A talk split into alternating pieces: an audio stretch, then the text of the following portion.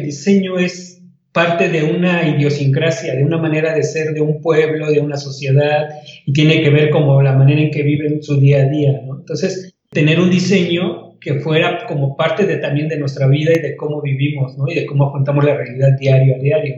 Hola, soy Andrea H. Paulín y esto es Mancharte, un podcast donde se platica de lo que nos apasiona, el arte. Desde ilustradores, fotógrafos, pintores, escritores y más nos contarán sus tips, caminos y visiones que han desafiado para seguir salpicando a más gente con su arte. Y así inspirarte a que tú comiences a mancharte con todas tus locuras. El día de hoy tuvimos como invitados especiales a Sobek. Ellos son Julio y Sonia.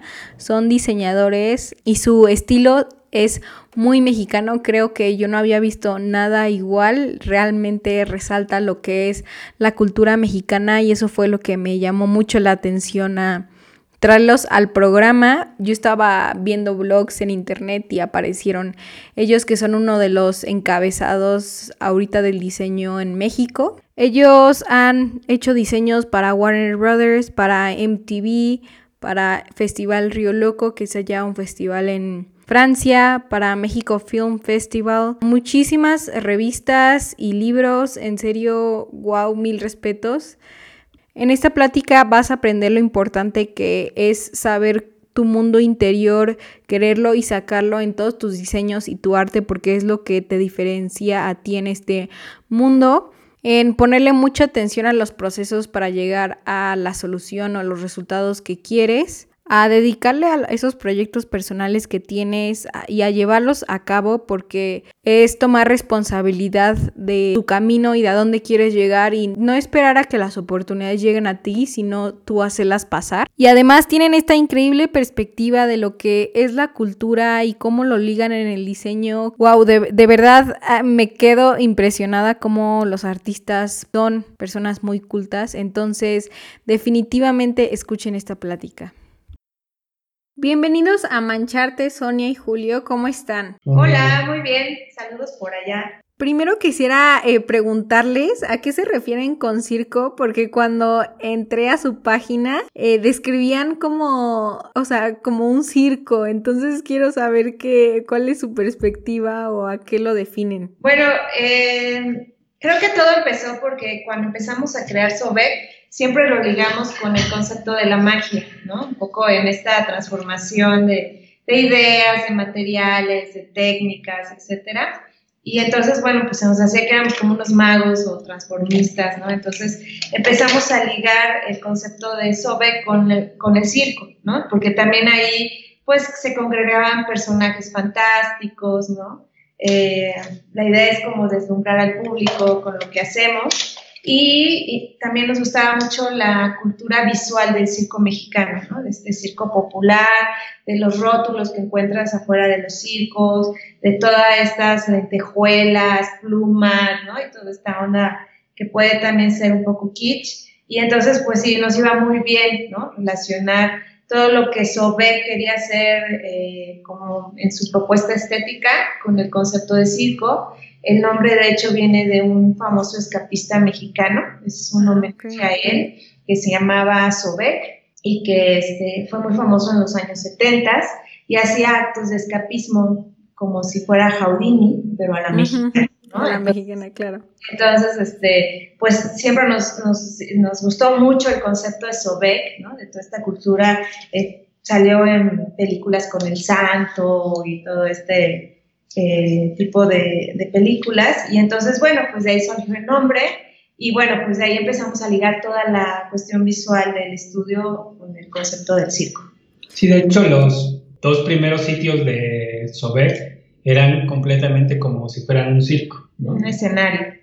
Entonces ya ahora, digo, por cuestiones de las nuevas tecnologías, tuvimos como que reducir el nivel de imágenes, pero antes sí era como, como si fuera un circo, ¿no? Era divertido. Los anteriores sitios de Sobe que eran mucho más visuales en ese aspecto de, retomar el concepto del circo. ¿Página web o...? Ah, sí, de página web. Ah, ok. Sí, la página web de Sobe, sí. Porque él como que les empezó a llamar mucho del circo. ¿Tienen alguna como historia o...? Pues sí, yo creo que en nuestras infancias, que ya son un poco lejanas, eh, sí era muy ligado, ¿no? En la visita de los circos eh, era parte como del entretenimiento familiar, que si cumplías años te llevaban al circo, etcétera. Y creo que después ya en la cuestión de cuando fuimos, bueno, empezamos a adentrarnos en el mundo del diseño, eh, pues nos llama mucho la atención toda la, la, cultura popular, ¿no? Que se desarrolla alrededor del circo y la cultura visual, ¿no? Que se desprende alrededor de él, ¿no? Entonces, este, creo que son como esas dos conexiones un poco emocionales, ¿no? De, de que sí nos recuerda a nuestra infancia, pero también como esa cuestión estética y visual que nos atrae muchísimo de, de todo lo que eran los círculos, los circos anteriormente, los carteles, ¿no? Que son increíbles. Claro, súper icónicos. Súper icónicos, muy ilustrados, ¿no? Y también toda esta cuestión de fantasía, de surrealismo, ¿no? Que, que puedes encontrar dentro de, de, un circo, ¿no? Los personajes salidos de cuentos, ¿no? Que se transforman, ¿no? Y que tienen dones, ¿no? Entonces toda esta, esta parte pues nos, nos atraía muchísimo. ¿Y cómo empezó Sobek? Sobek empieza después de algunos, de algún un tiempo de estar, por ejemplo, trabajando en estudios de diseño, en haber tenido nuestros propios estudios de diseño y algunos... ¿Estaban aparte? Sí, trabajamos aparte completamente. Sony estaba como más enfocada a la publicidad, a la publicidad. y yo pues tenía, este, estuve trabajando en estudios de diseño, eh, colaboraba con algunas marcas importantes de diseño en México. Y después un amigo me invitó a, hacer, a formar un estudio. En aquel tiempo que estaba muy de moda el, Flash. Y hacíamos casi todo en Flash y nos iba bastante bien, pero desafortunadamente teníamos como dos estilos de vida, ¿no? O dos maneras de ver el diseño, ¿no? Entonces, eso fue lo que hizo que nos separáramos, que cada quien tomara su camino y que decidiéramos, este, eh, pues cada quien abordar el diseño de la manera que pensaba que era lo correcto, ¿no? Entonces, en ese momento yo estaba como freelance y no tenía ningún nombre de estudio ni nada. Y Sonia este, estaba trabajando en una agencia y siempre llegaba, este, bueno, tú plática por esa parte. llegaba muy frustrada, ¿no? Porque, pues sí, las agencias de publicidad, aunque aprendes mucho, pues sí tienen un ritmo bastante intenso, ¿no? Y aparte, eh, pues sí, se, se alinean a muchas cosas en cuestión visual. ¿no? Yo me sentía que no podía ir. Como expandir. Eh, expandirme, como explorar, experimentar, porque no era posible el, medio, ¿no? Entonces llegaba y me quejaba mucho con Julio sobre mi triste vida en las agencias, en la agencia donde estaba. ¿Y te refieres con intenso a que es mucho trabajo? Ajá, las jornadas de trabajo son muy largas, ¿no? no, no, tienes una vida personal, bueno, particular, ¿cómo se podría decir? Una vida eh, que no es más allá de la agencia, ¿no? O sea, puedes estar trabajando hasta la una, dos de la mañana, bueno, en la época donde yo estuve en una agencia era así, ¿no? Salías desde la mañana, todavía esa hora llegaba el creativo y te revisaba y había picheos y peloteos y demás, y tú dices, son las tres de la mañana, o sea, tendría que estar, ¿no? ¿no? Eh, y bueno, pues sí, sí me consumía demasiado el ánimo, ¿no? me sentía desanimada y cansada. Y, este, y bueno, entonces Julio me dijo, oye, pues ¿por qué no, formamos algo? Compartimos ideas en común. Creo que Julio y yo nos conocemos desde la universidad.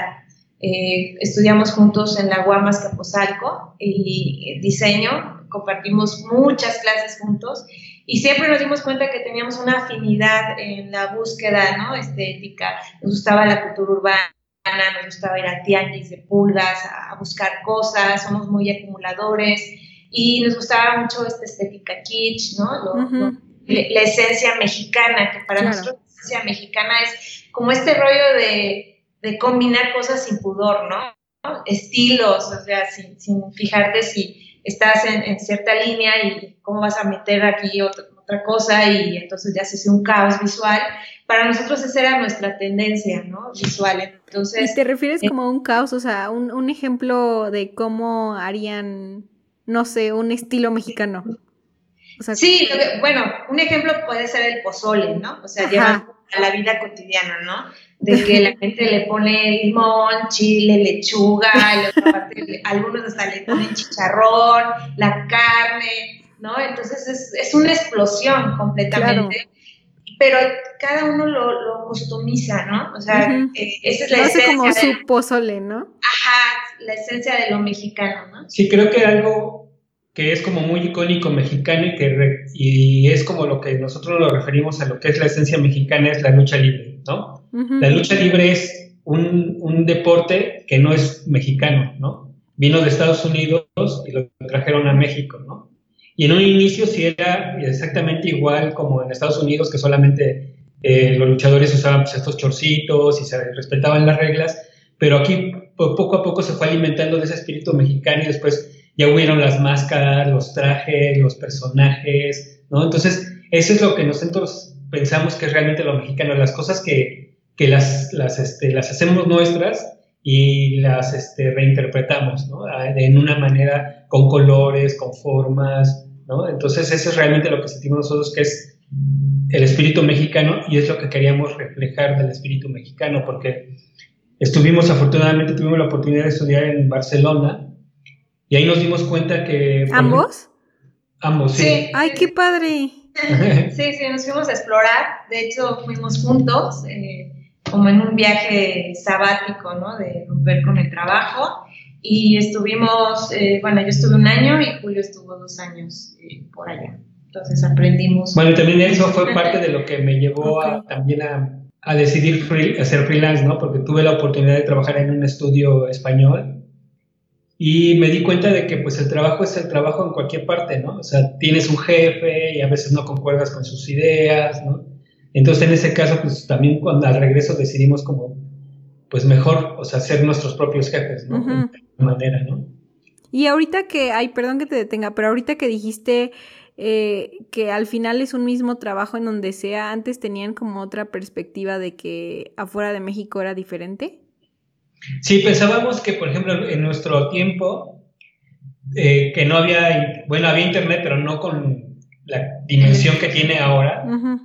Por ejemplo, lo que nos llevaba de diseño eran, era comprar libros, ¿no? Y el diseño que nos gustaba eran los libros, este, este muchos de los libros europeos y del diseño español, ¿no? Okay. Pero también nos dimos, a eso iba también, nos dimos cuenta que el diseño es parte de una idiosincrasia, de una manera de ser de un pueblo, de una sociedad, y tiene que ver como la manera en que viven su día a día, ¿no? Entonces, al regresar nos dimos cuenta de eso, ¿no? De que el diseño no tendría que ser una imitación de la manera de ser de alguien más, ¿no? A pesar de que precisamente en el momento que regresamos, eh, se puso muy, muy de moda en México el diseño minimalista, ¿no? Sí. Y pues decíamos, o sea, es que no, o sea, porque el diseño minimalista tiene que ver con una sociedad, la manera en que una gente europea de cierta parte de Europa se comporta y vive su vida, ¿no? Entonces nosotros teníamos que tener un diseño que fuera como parte de, también de nuestra vida y de cómo vivimos, ¿no? Y de cómo afrontamos la realidad diario a diario, ¿no? Entonces, aparte, lo más increíble de, digo, de México y de casi toda Latinoamérica es, pues, esa idiosincrasia que nos dio la conquista, ¿no? Que es eh, un pensamiento sincrético que es donde entra la información de una cultura y se combina con la otra, ¿no? Entonces ese pensamiento sincrético no lo tienen los europeos, por ejemplo, ¿no? Y por eso se dan manifestaciones como, por ejemplo, la lucha libre, en nuestro caso el taco al pastor, el ¿no? Todo eso. Claro. eso es lo que queríamos nosotros rescatar, ¿no? No queríamos como hacer como un diseño mexicano de poner luchadores o virgencitas, sino más queremos rescatar como esa, ese espíritu, Literal, y no, no había pensado todo lo que... Es cierto, o sea, por eso en el diseño es muy diferente en cada parte porque refleja como lo que hacen día a día y su cultura, sí es cierto. Y bueno, entonces como teníamos esa idea los dos, ¿no? Y, ya habíamos hecho ciertas eh, cuestiones de ilustración, sobre todo en forma separada, pero siempre teníamos muchas coincidencias, ¿no? Porque eh, utilizábamos arte objeto, eh, objetos que íbamos a tianguis y que los reinterpretábamos y los llevábamos al collage, ¿no? Que empezamos a hacer collage de manera individual cada quien, pero eh, cuando Julio me dijo, oye, ¿por qué no hacemos un estudio? Tenemos muchas afinidades, podemos eh, hacer un estilo muy particular de lo que nosotros pensamos de la gráfica mexicana y probablemente atraigamos a un grupo de clientes, ¿no? Que también estén buscando ese tipo de sentir, de gráfica, de algo que no ha visto, ¿no? Y que puede eh, satisfacer las necesidades de su proyecto. Y pues le dije, ¿por qué no? Digo, lo peor que puede pasar en arriesgarte, en emprender es, pues no sale y salgo de nuevo a, a buscar trabajo en otra agencia o, o, no dudo, este, creo que el aprendizaje te hace crecer y buscar otras opciones. Entonces, yo, bueno, no pierdo nada en arriesgarme, que eso es lo padre de emprender, el, quererte arriesgar. Y en 2004 eh, decidimos lanzar el estudio. Y justo el año pasado cumplimos 15 años. ¡Ay, felicidades! El, año pasado. el año pasado fueron nuestros 15 años eh, de seguir como SOBEC y de estar activos, eh, adaptándonos a las nuevas tecnologías, a los nuevos requerimientos, porque vaya que ha cambiado desde que iniciamos ¿no? el estudio a cómo ahora se ve la comunicación, las referentes, etcétera. Pero creo que eso es lo, lo padre, ¿no? De que si te apasiona, pues en nuestro caso, para nosotros la, una cosa que nos apasiona es la ilustración y el diseño, pues siempre estás, ¿no? Buscando y retándote y, creo que eso es la esencia de por qué Sobec sigue aún 15 años después trabajando.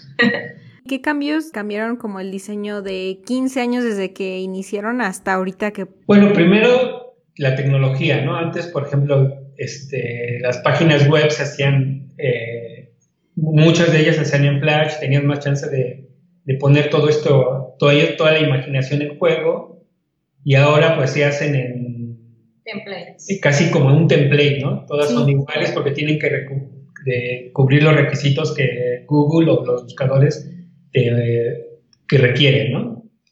Y otro es, eh, pues por ejemplo, tecnológicamente, en, la manera personal, antes nosotros también éramos como muy, muy seguidores de, de la tecnología, ¿no? Tener la Mac eh, última, tener el Photoshop último, tener el Illustrator último, así, ¿no? Pero después nos dimos cuenta que esa era una carrera que nunca íbamos a ganar y que nunca íbamos a alcanzar, ¿no? Entonces... Sí, no, y más que ahorita se innova como cada tres meses. Sí, imagínate, antes también era así como, ¡ay! ¿no? Y salía una nueva tipografía y ya la ibas y la comprabas y un nuevo plugin de no sé qué y así. Era una carrera que no acababa y nos dimos cuenta de que tampoco era necesario, ¿no? Y realmente lo que hacemos no requiere, digo, nosotros estaríamos trabajando ahorita perfectamente con el Photoshop 5, ¿no? Porque es lo que usamos, es recortar, pegar, acomodar, ¿no? Y nos dimos cuenta de que esa carrera no, no íbamos a ganar y también este, nos dimos en un principio cuando empezó Sobe queríamos como, ay, el estudio con cinco diseñadores, una chava de cuentas, ¿no? Y una oficina súper grande. Pero también en el transcurso nos dimos cuenta que tampoco era necesario, que lo que queríamos era como una tranquilidad para poder diseñar a gusto, no tener como responsabilidades de, cumplir una nómina que te requería, pues a veces también aceptar proyectos que no te gustaran. Ah, sí. Entonces, decidimos siempre mantener este SOBE como...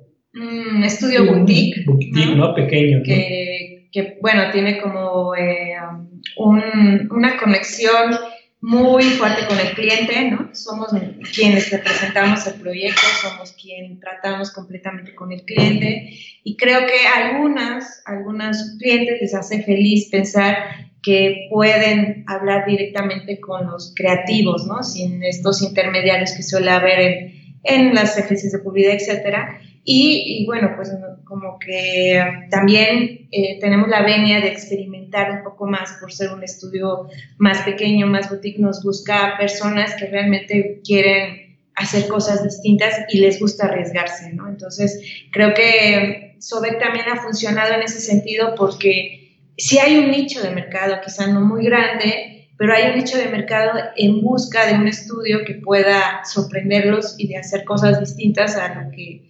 eh, pues está ¿no? en, boga en este momento. Y yo le agregaría otra cosa que, que cambió de, de, cuando empezamos a hacer diseño ahora, es la información. O sea, antes eh, teníamos que ir a, buscar las cosas, ¿no? Si queríamos eh, hacer diseño editorial, íbamos mucho a una tienda que se llamaba Tower Records, que creo que ya no existe aquí, pero, y comprábamos revistas que, que, venían de Europa, de Estados Unidos, pero teníamos que irlas a buscar y luego hasta tenías que hacer un deal ahí con los chavillos que trabajaban para que te la apartara, porque solo tenían tres revistas, ¿no? Y entonces ese, ese coleccionismo era y el amor al objeto, o sea, al culto, al, al, objeto en realidad, que ibas y buscabas. Como todo un ritual, ¿no? Ajá, un ritual, o ibas al chopo, o ibas a, a la lagunilla, que también, o este, a librerías que eran de culto en ese momento, donde solo venían libros de diseño y que llegaba un correo, te avisaban que hoy ya llegaban ciertos libros de Europa y todos, íbamos, ¿no? A ver cuál llegaba y cuál te comprabas y luego solo traían un ejemplar y tenías que ahí negociar para ver quién te lo daba. Y, o sea, era muy divertido. Ahora, pues para bien o para mal, no lo sé. Solo buscas, pones una palabra y te aparecen miles de cosas, ¿no? Sí. Eh, las referencias, ¿no? Son muchas. Antes no trabajábamos con tantas referencias, ¿no? O sea, era lo que salía de tus procesos creativos, ¿no? De, la poca información que ibas obteniendo y que ahora, eh, pues, te enloquece, ¿no? O sea, te claro. interés y encuentras un montón de influencias, eh, sigues a un artista y puedes seguir a la par a 50, entonces, pues es, es complicado, ¿no? ¿Cómo manejan eso exactamente? Sí, a veces se pierde uno, yo creo que por lo que veo a veces en, un diseño que a veces parece como muy homogéneo, es precisamente por esa información, ¿no? Porque todos los diseñadores consultan Pinterest, entonces... Yo muy o sea, todos tienen las mismas referencias, ¿no? Tienen las mismas puntos de partida, ¿no? Entonces, por eso se vuelve como más, en alguna manera, homogéneo, ¿no? en esas ideas o en esas referencias que se tienen, ¿no? Y también creo que a veces, pues es, o sea, ves tantas cosas y tantas cosas tan padres en Pinterest que te puedes, este... ¿Enganchar? Enganchar, ¿no? En eso, ¿no? ah, yo, quiero, yo, quiero, yo quiero hacer un logo así, ¿no? Pero a lo mejor ese logo, como tú lo viste, que estaba bien padre, pues no es lo que requería el cliente, ¿no? O a lo mejor no era el concepto que habías planteado en un inicio, ¿no? Entonces prefieres olvidar el concepto y mejor hacerlo como como lo viste en Pinterest o en, no sé, en cualquier lado de internet, ¿no? O te das cuenta después que hay como 50 logos iguales, ¿no? Entonces, también, puede ser atemorizante, ¿no? Porque puedes decir, ah, bueno, quiero hacer un muy buen logo y te metes a Pinterest y hay logos increíbles, ¿no? Entonces, pues sí, bueno, entonces, ¿qué puedo, qué puedo hacer, no? Ya no puedo hacer nada porque ya todo está hecho, ¿no? Exacto. ¿Cómo manejan eso? Es que... Pues ahí yo creo que es, es un poco, eh, bueno, nosotros lo hemos visto eh, como un poco en, en este mm, forma de ser que hemos impreso al estudio, que es recuperar lo análogo en nuestro caso, ¿no? Ese es eh, algo que hemos eh, tratado de seguir conservando en todos nuestros procesos para darle un toque personal, un toque artístico, un toque de hecho a mano a las cosas, ¿no? Y por eso el collage para nosotros es una técnica eh, vertebral en, todo lo que hacemos en Sobek. Realmente todo se, crea a partir del collage, análogo y digital, y de la exploración de todos los errores que puedes obtener eh, trabajando directamente en el papel en blanco, ¿no? Estas líneas, estos trazos, estas improntas de lápiz que después digitalizamos y pueden eh, volverse parte de una composición. Creo que lo análogo para nosotros ha sido un, recurso y una forma de darle frescura al estudio y no perdernos en, toda la información que podemos encontrar, ¿no?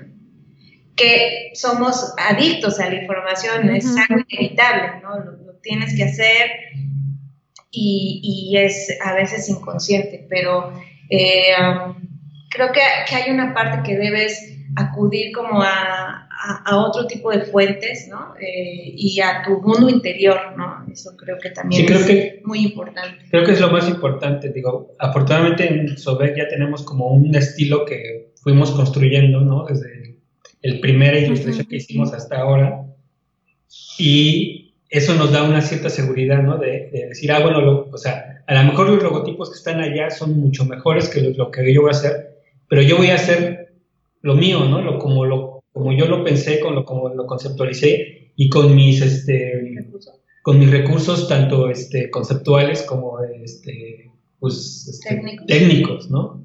Y, y, también echando mucho, creo que eso es lo que diferencia un poco a Sobe, que echamos mucho mano de lo que somos nosotros, ¿no? De, de nuestra parte interna, ¿no? Que, que supuestamente en el diseño eso estaría prohibido, eso sería más aceptable como del lado de, del arte, y no tanto del lado del diseño. Pero creo que, que todo, todo diseñador, todo diseñador, hasta el más pulcro, deja algo de él en, en cada pieza de diseño que hace, ¿no? Entonces creemos que, que no es cuestionable o no es como prohibido pues, echar mano también de eso, porque eso es lo que también te va, le va a poner el sello particular a las cosas que hagas, ¿no? y, en este, y en este mundo tan competido, pues debes de ofrecer algo un poco diferente de lo que está haciendo, ¿no? Y qué es lo diferente, pues eres tú, ¿no? Literal. O sea, hacen como, o sea, filtran la información si aún queda con su mundo. Sí, sí, digamos que hay una parte que tiene que ver con nuestra forma de ser, nuestra forma en que vivimos, en que crecimos, en el, en el ámbito en el que nos desarrollamos desde pequeños, ¿no? Por ejemplo, eh, nosotros decíamos que éramos parte de, la cultura Fonacot, que Fonacot es, era un término de estas casas, bueno, lo usábamos para estas casas de interés social pequeñitas, en donde había miles de cosas que acumulaba tu mamá, tu papá, tu hermano, de diferentes estilos, que todo era muy ecléctico, y entonces siempre teníamos una cultura visual exclusiva, ¿no? Que al lado de un cartel de tu hermano en heavy metal estaban las carpetas que, que este, tejía tu mamá, los recuerditos de los bautizos, de las bodas, etcétera, y luego tu papá llegaba y ponía la Sonora Santanera, ¿no? Y entonces había toda una congregación de diferentes estilos y formas de ser, y eso que nos formó es lo que ahora eh, llevamos como al diseño, ¿no? en un diseño podemos meter cosas prehispánicas, con ornamentación barroca, con algo muy popular, ¿no? De un letrero de tortería, ¿no? De, de estas calles, no sé, del mercado, el colorido, ¿no? Un bocho, el taxi, ¿no? Sí.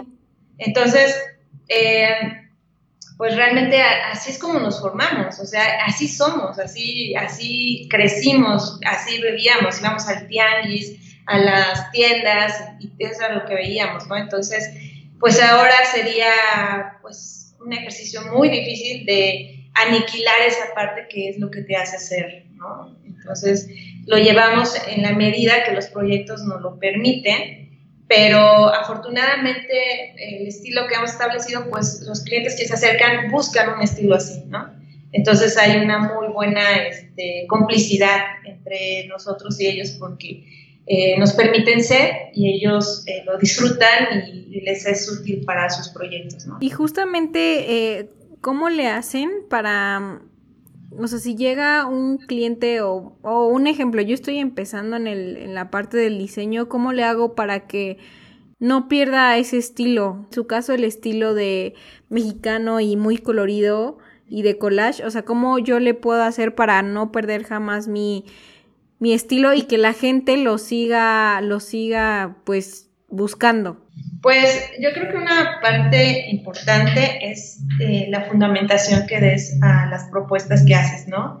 Eh, creo que, es importante que, vean todos los procesos a los que haces para llegar a la solución. Eso por un lado.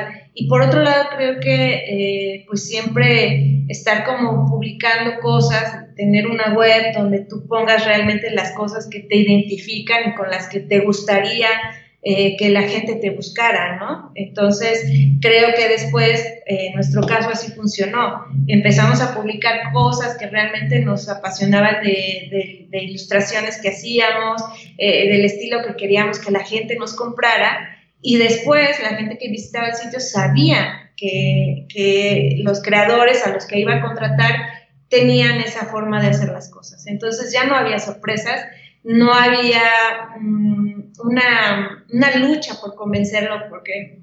Sí, yo creo que una parte muy importante es esa, es la del, book o el portafolio, que tienes que mostrar lo que muestras, ¿no? Porque, por ejemplo, cuando nosotros empezábamos sí teníamos muchos, este, hacíamos una revista, se habíamos hecho logos, se habíamos hecho cosas, pero lo que realmente definió a Sobek como Sobek fue que en ese momento en que en el 2004 cuando salimos hicimos un libro de magia ilustrada, ¿no? Nos fuimos a un mercado, al mercado de Sonora, que es un mercado donde venden artilugios hierbas y todo para rituales mágicos, ¿no? y compramos ahí un librito de hechizos y lo ilustramos y lo produjimos, ¿no? Físicamente. Ahora hubiera sido mucho más fácil porque solamente hubiera sido necesario. Publicarlo en Instagram en Facebook, etcétera. Entonces lo, lo, imprimimos y con ese librito lo empezamos a repartir a la gente. En ese momento tuvimos la fortuna de que empezaron a abrirse en México eh, varias tiendas de diseño, como fue este Kong, fue Mumedi, no bueno, después posteriormente Vértigo, bueno, las principales eran Kong y Mumedi, ¿no? Que es el Museo Mexicano de Diseño. Y le llevamos a regalar a Álvaro Rego, que es el dueño de Mumedi, le, llevamos a regalar el librito y nos dijo, no, pues es que ustedes lo pueden vender acá. Entonces, ah. Este, él nos asesoró para cómo venderlo y todo, y lo, lo vendimos con él. Y a, a, partir de ahí, de ese librito, nos este, empezaron a buscar gente que quería ilustraciones como las que venían en el librito. Y el librito fue, aparte de un ejercicio para, nos, para definirnos nosotros, para hacer lo que nos gustaba aparte, sin la censura de un cliente, no podemos estar experimentando. De hecho, el librito trae este, muchos estilos como de ilustraciones, todo, todo un collage, pero como que unas van hacia un lado, otras hacia el otro, pero eso es lo que les, les atraía a la gente, ¿no? Entonces, ya cuando la gente venía, venían con, el librito que compraban ahí o alguien se los había regalado y querían algo como eso, ¿no? Entonces así fue que cada año hacíamos un promocional como de ese tipo para, para promocionar el trabajo del, del estudio. con, con, esa visión, ¿no? Que ya queríamos eh, que la gente nos conociera tal cual, ¿no? Entonces, creo que un gran instrumento es ese, ¿no? Hacer tus propios autopromocionales. Creo que ahora es más sencillo porque ahora las redes sociales te permiten subir tus creaciones y que la gente vaya conociendo eh, pues tu visión personal, ¿no? de, estética, ¿no? artística. Eh, y creo que, que, ahora se vuelve algo muy sencillo, ¿no? Sí, yo creo que es desarrollar este tipo de proyectos en los que tú te quieres abocar, ¿no? Por ejemplo, no sé si es diseño editorial o diseño te gusta la música, pues, carteles de música. ¿no? Entonces, para que el cliente vea, porque el cliente tampoco se lo va a imaginar hasta que no lo ve como aplicado, ¿no? Entonces, ah, yo quiero algo como eso, ¿no? Entonces, ya viene con la idea de que quiere que sea como lo que tú haces, entonces es mucho más fácil el trabajo. Y la relación, ¿no? Con él, porque ya no necesitas invertir tiempo en convencerlo de que tu estilo es el adecuado para su proyecto. Claro. No, y además, pues, así como dicen, pues yo creo que sí es muy importante que hagas tus proyectos porque el cliente no, no es como de que te vea y ya sepa tu estilo, ¿no? Entonces, este, sí, como que abrir tus oportunidades, creo yo. Claro, sí, sí, sí, totalmente. Yo creo que ahora eh, con tantas formas de hacer llegar información acerca de ti, es cuestión nada más de hacer pues una estrategia, ponerte proyectos personales. En nuestro caso, el libro de magia fue un proyecto personal pero que nos llevó y nos redituó económicamente. Hicimos una inversión inicialmente para imprimirlo, pero con toda la cantidad de clientes que adquirimos, clientes ideales, porque de hecho cuando lo hicimos llegar a, a las personas era, a ver, ¿con quién quieres trabajar? No, pues con MTV, que en ese momento MTV, por ejemplo, era un canal donde daba cabida a mucha producción artística, no era lo, que era, lo que es hoy, ¿no? Entonces, eh, pues tuvimos la oportunidad de que alguien de TV vino a México y de regreso pasó a Kong a comprar eh, regalos para los, sus jefes, etcétera, en Miami, que es donde estaba o donde está MTV. Y justo les compró eh, nuestros promocionales y los llevó allá a Miami. Wow. Y tiempo después nos, nos buscaron, nos hablaron, me dijeron, oye, es que mira, me llevó teníamos una pieza que se llama El Santo, El Santo Milagroso, me dijo, es que nos regalaron, me regalaron algo así, soy el eh, director de marketing de MTV y quiero hacer algo con ustedes. De hecho, la primera vez me dijo, no sé qué, la verdad no sé qué, dice, pero quiero hacer algo. ¡Wow! Y nos invitó a hacer la imagen de los premios MTV, etcétera, pero son cosas que no te imaginas el potencial que puede tener un objeto tuyo insertado en algún lugar, ¿no? y cómo puede verlo alguien clave para ti y que puede mostrarse atraído y después buscarte para trabajar con él.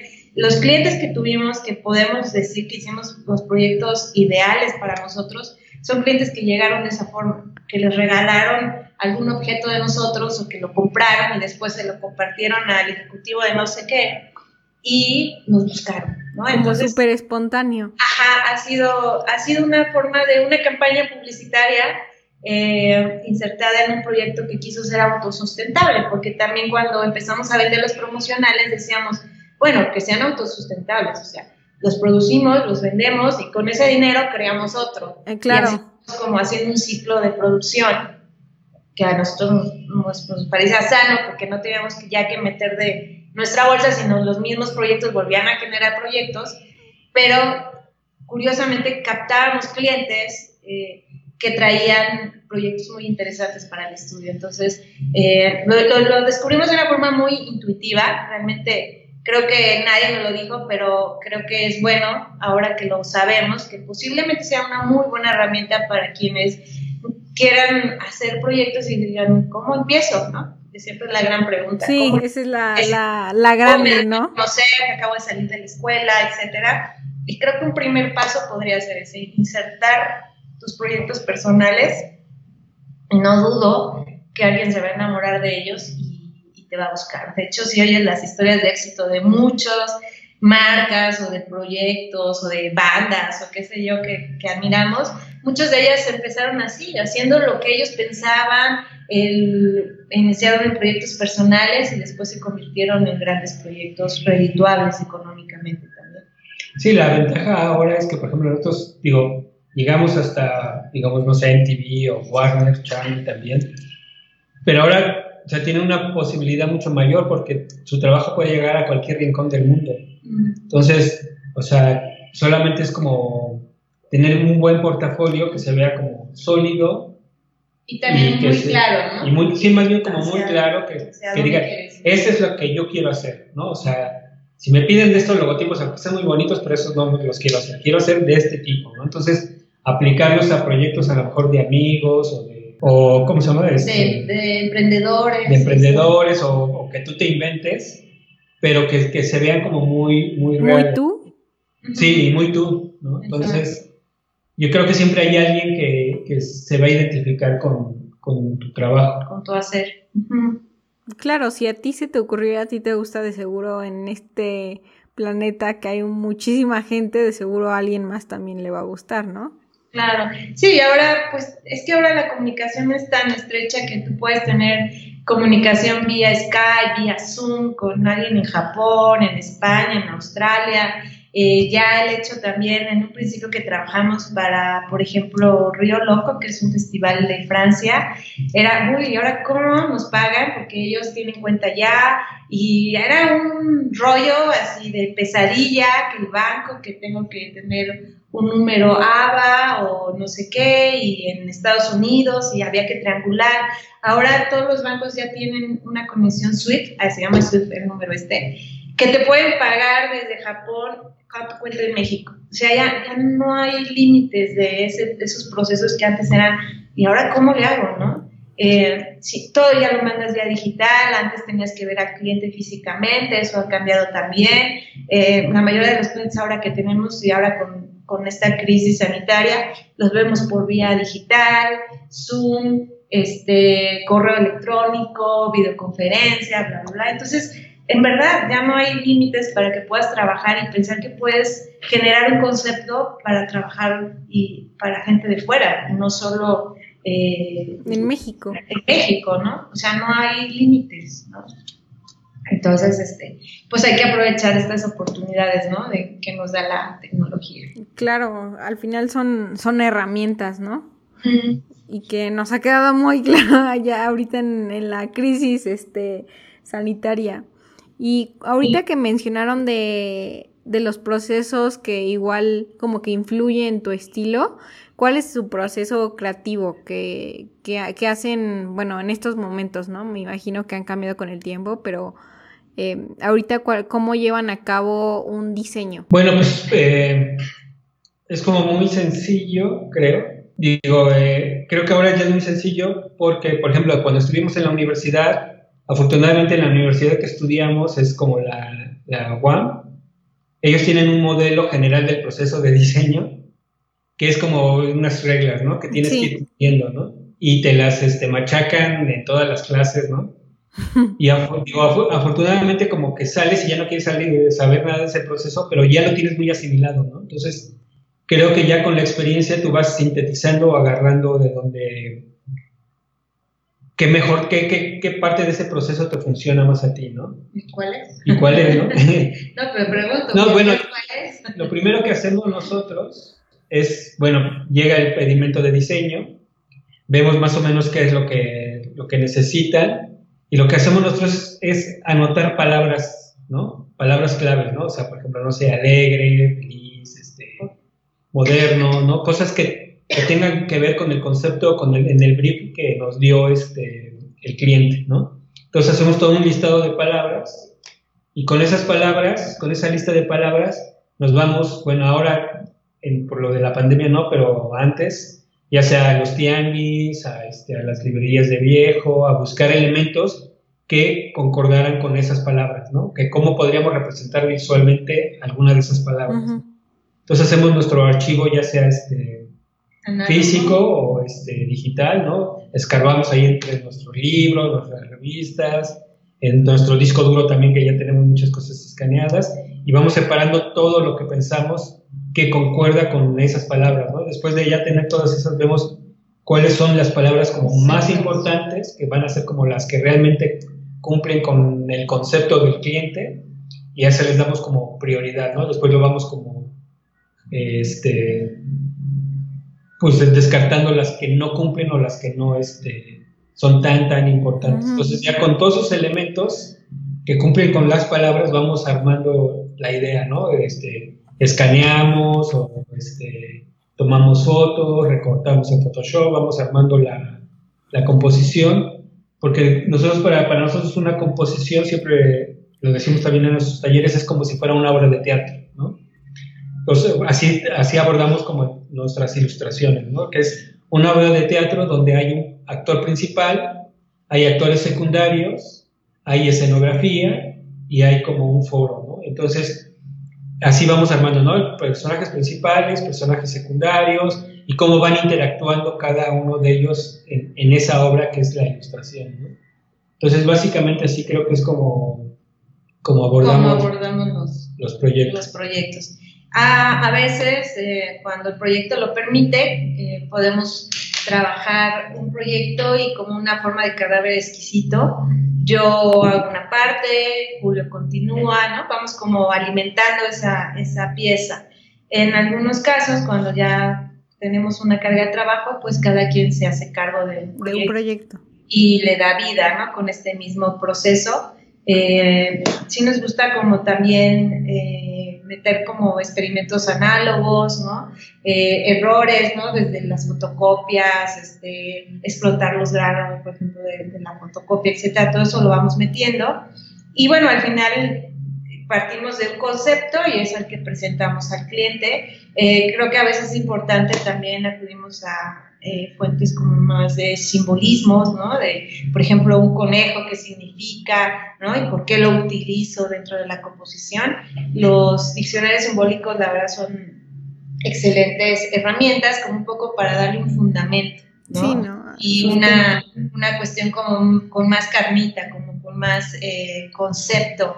Y eso creo que nos hace convencer al cliente eh, más rápidamente. Entonces, a veces es como importante ver eh, pues diversas fuentes, ¿no? Desde cuestiones ah, de arte, ¿no? De historia del arte, eh, como de alguien hace poco tomé un curso de un cuate que hace imagen corporativa y decía que lo peor que podía hacer un diseñador es que para un logo consultes un libro de logos, ¿no?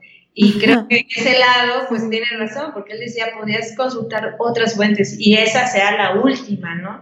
Porque pues fuentes de inspiración pueden ser desde pinturas, obras artísticas, musicales, el teatro, el cine, ¿no? Entonces, eh, como que tendrías que acudir a todas esas fuentes y ya después a lo mejor sí ver un libro de diseño para ver que no estés haciendo cosas similares, ¿no? Que haya estas casualidades que a veces se dan porque pues, las ideas están ahí en el aire, ¿no? Pero decía, pero puedes acudir a tantas otras fuentes muy ricas de inspiración, como el cine, el teatro, etc., la danza, ¿no?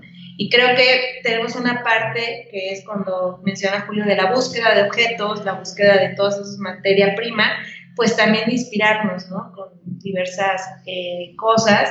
Y sí, al final, pues ya lo que menos hacemos es ver un libro de ilustración, ¿no? sí. Creo que, ya ahora eh, no lo hacemos. Antes, cuando empezamos, sí, porque estábamos buscando ya ubicarnos, ¿no? Pero creo que ahora eh, nos gusta más inspirarnos en otras fuentes que hacen más rico el proyecto. Claro, y, y con todo su estilo mexicano, ¿les gusta como descubrir nuevos lugares en México, eh, o sea, en el país, no solamente en la ciudad? Sí, sí, sí, creo que eso es algo imperante para nosotros. Eh, creo que no lo hacemos como quisiéramos, eh, pero, por ejemplo, eh, somos grandes fans de ir a Oaxaca. Por ejemplo. Ay, es que aparte la comida es una joya en Oaxaca. Toda esta explosión artística que hay, el grabado, los las artesanías. Los paisajes. Todo, todo eso te enriquece, ¿no? Y, y, empiezas a, cada vez que vamos, sí vamos muy seguido, creo que nos hemos encajonado un poco ahí en Oaxaca y no hemos conocido otras partes, pero creo que es importante, es importante porque vas nutriendo tu discurso personal, ¿no? El hecho de, por ejemplo, ir a los tianguis de pulgas es una experiencia increíble porque descubres el pasado, la cultura urbana, toda la historia de México está ahí, en, en todos estos tianguis de pulgas, ¿no? Y es asombroso reencontrarte con el pasado, ¿no? Pero después es también increíble recontextualizar esos, esos eh, objetos, ¿no? Que tienen su historia y que quizás son olvidados y que los vuelves a traer y les vuelves a dar vida, ¿no? Entonces, creo que todas esas visitas a los mercados, a la Merced, por ejemplo, nos encanta ir, al mercado de Sonora eh, eh, y a todos estos lugares donde puedes tener una riqueza visual, creo que es algo que eh, por lo menos las personas que nos dedicamos a, hacer lo visual, lo gráfico, es importante seguirse alimentando de estos lugares un poco más urbanos o de estos lugares este, como el interior de la República que ofrece tantas, tantas gamas, tantas texturas, tantas sensaciones, ¿no? Que te alimentan. Claro. Y luego igual vi que tienen Feria Estampa. ¿Nos pueden contar un poco más de este proyecto? Bueno, ese proyecto surge un poco como una casualidad, una muy buena casualidad, porque estábamos estudiando precisamente la, la maestría en artes visuales en, en la FAD, en la UNAM, con este, especialidad en gráfica. ¿no? Entonces estábamos este, precisamente... En contacto con artistas, con grabadores. En contacto con todos esos artistas, grabadores, y nos dimos cuenta de que, al menos en gráfica, existen muchísimos gente que hace grabado en México, pero, o sea, son como desconocidos, ¿no? Todos trabajan en sus tallercitos, trabajan y trabajan, imprimen y imprimen, y nunca ven, sacan sus obras a la, a la venta y no saben cómo distribuirlas y no saben cómo este, pues vender, ¿no? O conseguir clientes, ¿no? Digo, nosotros eh, por nuestra formación como diseñadores gráficos teníamos, y con, y con esta experiencia de los promocionales, como que sabíamos que, que pues, el trabajo tiene que salir y que tiene que verse para que la gente, el cliente venga y lo, lo valore y lo compre, ¿no? Entonces, afortunadamente, eh, un amigo que, este, que se llama Andrés Medina le encargaron la gestión de una galería que se llama Panteón en el centro histórico nos dijo, no, pues quiero que expongan aquí en la galería, perdón, pero además quiero que pues me propongan cosas, ¿no? Y así casi casi como ¿eh? saltamos los dos, no, una feria de gráfica, ¿no? Entonces, este, a eso se nos ocurrió en el 2018, creo, 17. 17, llevamos tres años. Bueno, iba a ser el tercer año. Y entonces eh, Sonia y yo organizamos la feria, este, Mary Andrés Medina nos facilitó todas sus instalaciones y su, infraestructura. Y, este, y el primer año, así es, digo, nosotros pensábamos que iba a ser algo como muy pues tranquilo, ¿no? Que sí iba a haber gente, pero no mucha gente, que sí se va a vender, pero no tanto. Y afortunadamente fue mucha gente, se vendió mucho y vimos que la gente o sea, sí, o sea, lo único que necesitas es ponerle como y darle a conocer como los productos, ¿no? O en este caso, el grabado y el arte, ¿no? Y, la gente tiene curiosidad de saber cómo se hace cada, porque, cada cosa, porque por ejemplo, en grabado hay muchas técnicas de grabado, el agua fuerte, que la mesita, que la gilografía, que la linografía. Entonces, todo eso, todo esto, la gente solo ve una imagen, pero cuando va ahí a la feria, Ve al artista. ve al artista y el artista le platica cómo hizo esa imagen, entonces se enamora Como más que se del enganchan, trabajo. ¿no? Al, al final la- la- la- las personas se enganchan con historias. Exacto. Y creo que nos, nos gustó mucho porque hubo una muy buena respuesta de los artistas, de los grabadores que invitamos. Invitamos a artistas emergentes, a talleres de grabado muy importantes, como a los talleres de grabado de la FAD, que son chicos que están iniciando, y, pero que tienen un trabajo asombroso. Y todos querían participar en la feria porque encontraban un, un lugar donde exhibir lo que hacen, platicar y mostrar lo que son. Eso para nosotros fue muy valioso porque justamente ya haciendo los boletines de prensa de la feria y todo, empezamos a investigar cuántas ferias realmente de gráfica, de grabado se hacen en México. Y era, excluyendo a la ciudad de Oaxaca, que ahí hay un impulso, y a, bueno, eh, Oaxaca en el sentido de que vas y caminas por toda la ciudad y encuentras un taller de grabado en cada esquina y que los grabadores oaxaqueños están como muy unidos, muy trabajan, difunden, hacen, por ejemplo, esto del pasaporte gráfico, en donde con- conjuntan a una serie de turistas un día y los llevan a todos los talleres de grabado que hay en Oaxaca. ¿no? Esa es un- una, una experiencia súper chida. Y ellos les dan un pasaporte. Entonces, cada grabado, cada taller de grabado les sella su pasaporte con un grabadito, este, pero entonces ya ellos ahí, los turistas, todo, van a comprar obra porque los talleres hablan de su Claro. función, de su filosofía, hay talleres de mujeres, ¿no? Entonces, eh, pues estos se ven atrapados y compran la, la obra, ¿no? Entonces, eh, te digo, salvo Oaxaca y por ejemplo Aguascalientes, que tiene una feria muy importante. Pero es que como más institucional. que es más institucional. Y aquí, pues, digo, este, existe el Museo de la Estampa, pero no tiene una feria donde los artistas puedan vender obras, salvo cuando, creo que ni cuando hay exposiciones eh, es permitido vender obra, ¿no? Entonces, realmente no había un espacio donde los grabadores pudieran exhibir su trabajo. Y sí es cierto que hay ciertas galerías, ¿no? Pero sí las dinámicas son muy distintas, ¿no? Aquí, por ejemplo, en la fina estampa, eh, los artistas se encargaban de vender, de cobrar, no se les cobraba ninguna comisión, eh, toda la venta total de la obra era para ellos y solo lo que hacíamos era hacer una pequeña cooperativa de gastos esenciales que teníamos que cubrir, pero que era una mínima cuota y todo lo demás de la venta ya era cuestión de ellos. Entonces tenían una libertad y una ganancia al 100, no había alguien que les cobrara una comisión y ellos estaban completamente encantados de tener un espacio así. Y por otro lado, el público, que, que tenía esa avidez, ¿no? La gráfica en México es muy tradicional, ¿no? Es, pertenece al pueblo, ¿no? Pues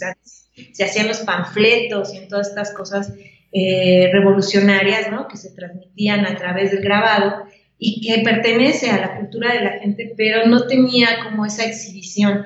Y cuando empezamos a difundir eh, la existencia de la, de la feria, que fue un fin de semana, pues la gente iba a comprar obra, que eso era algo maravilloso, iba a informarse, iba a ver a los artistas, y bueno, fue una convivencia muy interesante entre el público y entre los mismos grabadores, ¿no?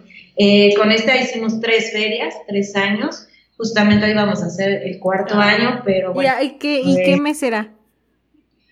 Eh, pues tenemos, más o menos se hacen entre septiembre, eh, algunas las hemos hecho en septiembre y el año pasado, por ejemplo, fue en noviembre. ¿no? Un poquito más cerca de, de la Navidad. Siempre agarramos el segundo semestre del año, que es cuando la gente como que pasando todo lo que es escuela, ¿no?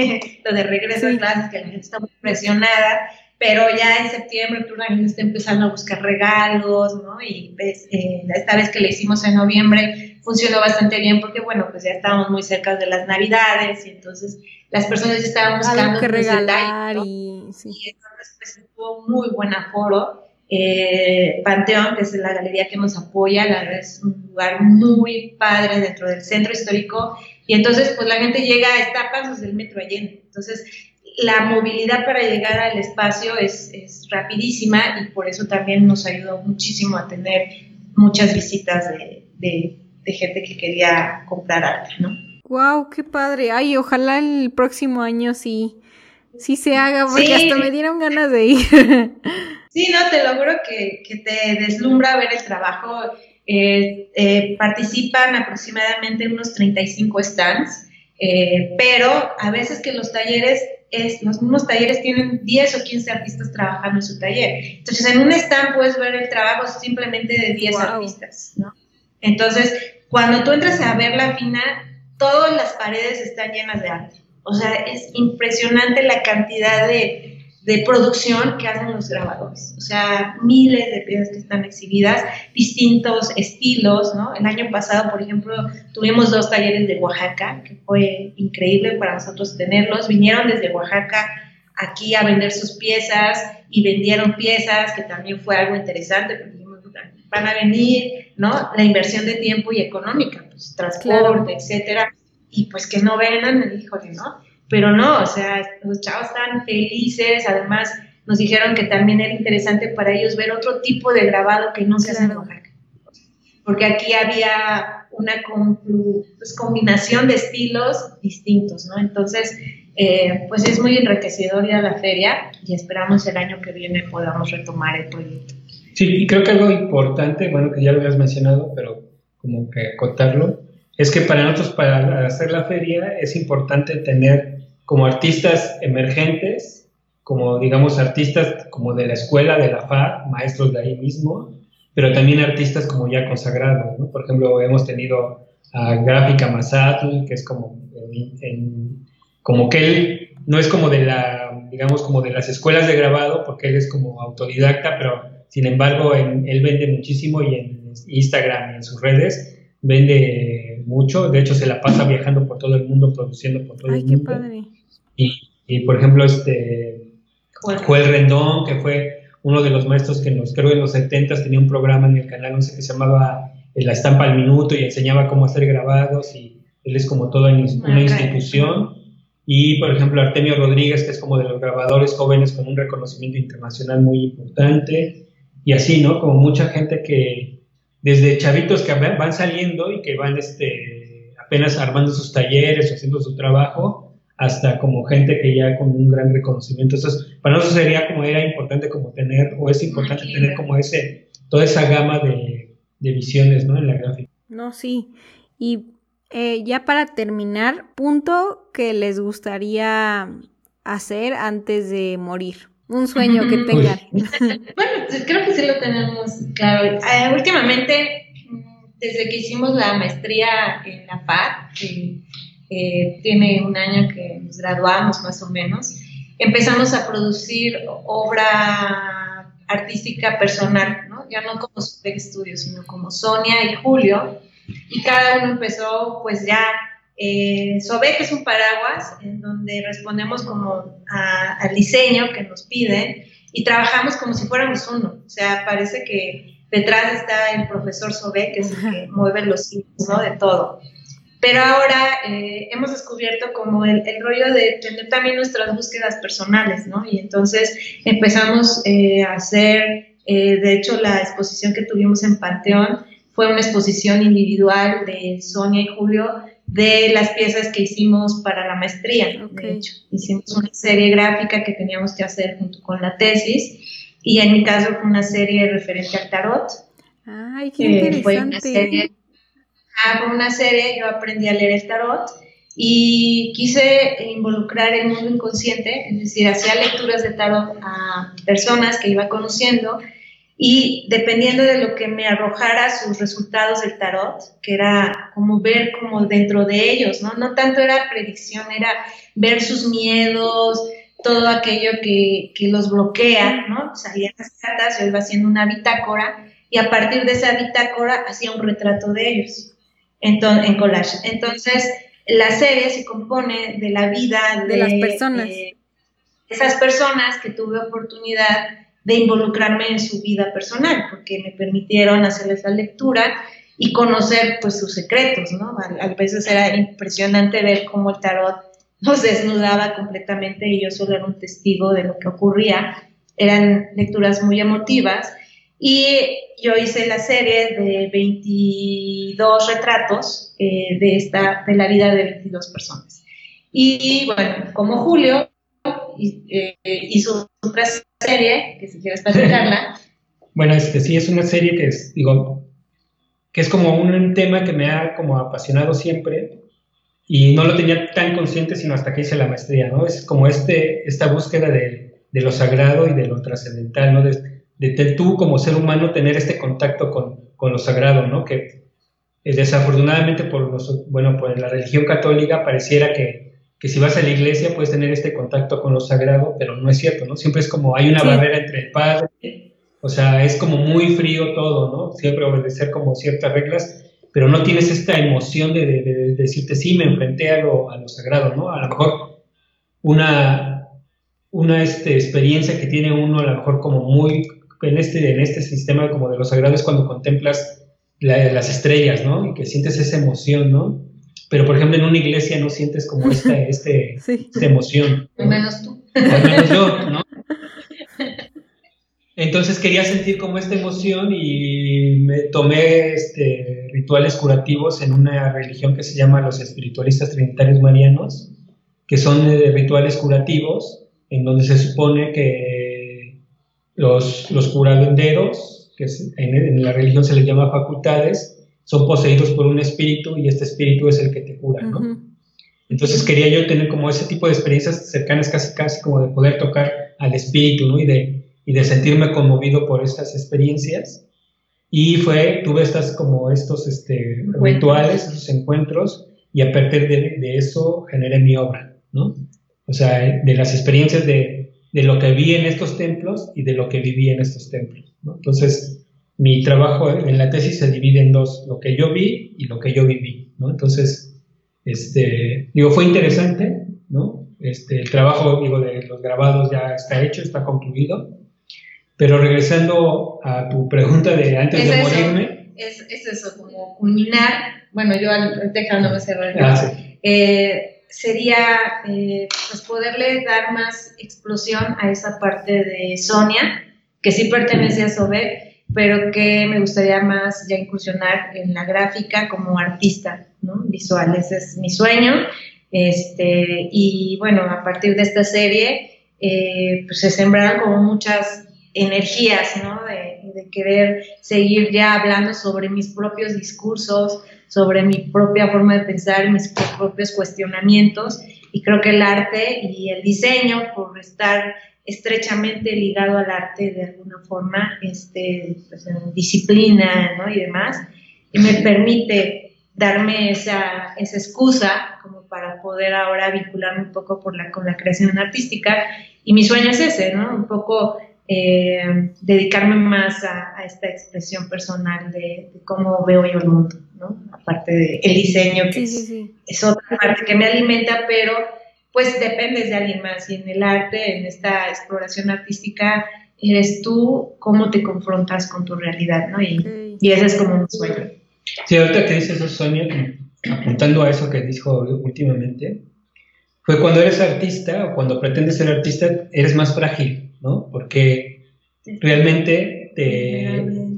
Sí, porque te exhibes completamente y ahí demuestras en tus piezas, demuestras tus debilidades, ¿no? Y tu, bueno, tus, tus, tus cosas asertivas, pero también todas tus debilidades, ¿no? Entonces, en el diseño no es así porque siguen las reglas y si sigues todas las reglas de diseño, obtienes un buen diseño, ¿no? O sea, digo, eso sería en teoría, ¿no? Que, porque como que funcionaría. Y como artista, no, como artista, pues puedes regarla y a lo mejor lo que haces no le gusta a nadie, ¿no? Pero también eso es lo importante del arte, ¿no? Que a lo mejor no importa que le guste a la gente, sino que nada más expresarte. Sí, eh, pero no solo como expresarte por expresarte, sino que esa expresión viene a ser algo como esos rituales que vienen a ser una cura para ti, ¿no? Entonces, ese es lo, lo padre. Por ejemplo, y regresando, digo, a mí, igual que Sony, me gustaría antes de morirme, por ejemplo, realmente ser como más, este, pues llevar una producción de grabado más, digamos, más artística, porque a veces la hacemos como en, en ratitos y a veces, este, o sea, no, no dedicamos como todo el tiempo y no podemos este, saber qué tan buenos o qué tan malos realmente somos, ¿no? Porque lo hacemos, lo hacemos como así, ¿no? Y realmente, pues, dedicarte a eso o realmente, realmente como ponerle una buena parte de tu tiempo a eso, pues va a decir si si eres bueno o si eres malo o si te, o sea, si la gente te acepta o no te acepta, pero al final realmente lo importante es que tú sepas que lo hiciste, ¿no? Y en ese sentido, digo, a mí siempre me ha llamado la atención la pintura y me gustaría, digo, hacer como una, o sea, me encanta el grabado, pero también como tengo esa espinita, como le dicen, de la pintura, y quisiera sacarme esa espinita y antes de morir sería increíble. Bueno, o sea, como dice un amigo, ¿pero qué? Digo, este, dice, pero ¿y si no le gusta a la gente? Le digo, pues no importa, porque no importa que le guste, porque yo cuando me muera yo voy a decir, bueno, lo hice, ¿no? Ya me puedo ir. Sí, como que más logro para ti lo valor intrínseco. Sí, es como, como dice este, una canción de Joaquín Sabina, que no, no hay mayor este, nostalgia de aquello que no sucedió, ¿no? O sea, de lo que no haces. Es donde te arrepientes más. Porque siempre vas a estar pensando, ay, si lo hubiera hecho, y si lo hubiera hecho, y a lo mejor fracasaste, pero ya te vas a quitar ese, ese esa espinita, ¿no? Porque vas a decir, eh, bueno, fracasé como grabador, fracasé como pintor, pero lo hice. Claro. ¿no? Y algo te deja. Y ya te puedes, sí, y ya te puedes ir tranquilo. ¿no? Claro. Entonces, bueno, pues esos son eh, nuestros sueños a largo plazo y esperemos poder encontrar como el tiempo y la disciplina, porque a veces es también una cuestión de disciplina, de organizar tu tiempo, etcétera, para poder ahora eh, confrontarnos ¿no? con nuestros demonios, que yo creo que eso es lo que eh, complementaría lo de Julio, ¿no? que eh, el diseño, si tú vas como de la mano del cliente y, y argumentas, pues puedes llegar a tener un, un diseño exitoso, un estudio exitoso. Sin embargo, en la producción artística te confrontas con tus propios demonios, ¿no? Y ahí no hay garantía de que salgas vivo, ¿no? Claro. te puedes quedar en el lado oscuro, ¿no? O sea, en, confrontarte a ti, esa parte negra que hay dentro de ti. Y esos viajes se me hacen espectaculares, ¿no? Eh, creo que el, viaje al, al, conocimiento de uno mismo es el viaje más arriesgado, más aventurero, pero como el héroe al final, chance y obtengas una gran recompensa. Claro, y eso yo creo que en parte, o sea, personalmente es, es la vida, creo que todo el mundo viene a eso, ¿no? y, sí, también como, digo, como decía Sony, que dijo que, encontrar la disciplina y este rollo de, entre el arte y el diseño, desafortunadamente tenemos como un, un gran problema, porque, porque un amigo también me decía, no, pues ya dejen el diseño, ¿no? Digo, voy a dejar de diseñar el día que ya no me apasione diseñar, cuando, cuando hable un cliente y, me, y ya diga, no, no quiero que me encarguen un diseño, ¿no? En ese momento voy a dejar de diseñar, pero afortunadamente o desafortunadamente ahora aún, cuando nos hablan un cliente, nos piden un proyecto, nos emocionamos y estamos viendo de cómo le vamos a hacer y estamos desayunando y estamos pensando que, qué solución le vamos a dar, ¿no? O te estás bañando y estás pensando, ah, ¿cómo, cómo voy a hacer el logo? Sí, yo lo voy a hacer asado, ¿no? Entonces, Todavía no podemos, por un lado nos apasiona todo este mundo del arte, pero por otro lado todavía nos sigue apasionando todo este mundo del, diseño. Entonces, yo creo que no es imposible solamente eh, intentar encontrar un, equilibrio. Claro. muchísimas gracias por aceptar y estar en, este podcast y en donde la gente los puede encontrar. Ah, bueno, en nuestra página web, que es donde pueden ver los últimos proyectos que hemos hecho, es www.sobek.com. Sobek se escribe con Z, con V y CK al final. Sobek.com. Si ponen diseño mexicano Sobek en el buscador, les va a aparecer. Y en redes sociales. En el Facebook estamos como Sobek Studio y en Instagram como Sobek, ¿no? Siempre Z-O-B chica S-K. Y ahí, bueno, siempre publicamos lo último que hacemos, o si vamos a algún taller, a veces damos talleres, o nos invitan a pláticas, ¿no? En el caso como la tuya, o tenemos otra plática para una universidad en Colombia que también va a ser virtual, pero vamos a poderla compartir eh, con toda la gente que nos visita en Facebook para que puedan ver como toda la dinámica. Entonces siempre hay ahí sorpresas para que nos visiten en los sitios. Y bueno, pues también tenemos el correo que es contacto, arroba sobek.com por si alguien quiere escribirnos, preguntarnos algo. La verdad es que siempre nos encanta compartir con los chicos. Eh, cuando damos talleres, viene gente joven de escuelas y demás, y siempre tenemos un intercambio increíble con ellos. Y en lo que podamos ayudarles, siempre estamos Perfecto, muchas gracias. No, ti y a todos los que nos escuchen. Y bueno, pues mil gracias por esta oportunidad de platicar un poco de lo que hacemos. Gracias por haber escuchado hasta el final de este podcast. Ya sabes que existe para tu bella inspiración creativa día con día y qué bueno que estás disfrutando estas pláticas tanto como yo las he hecho.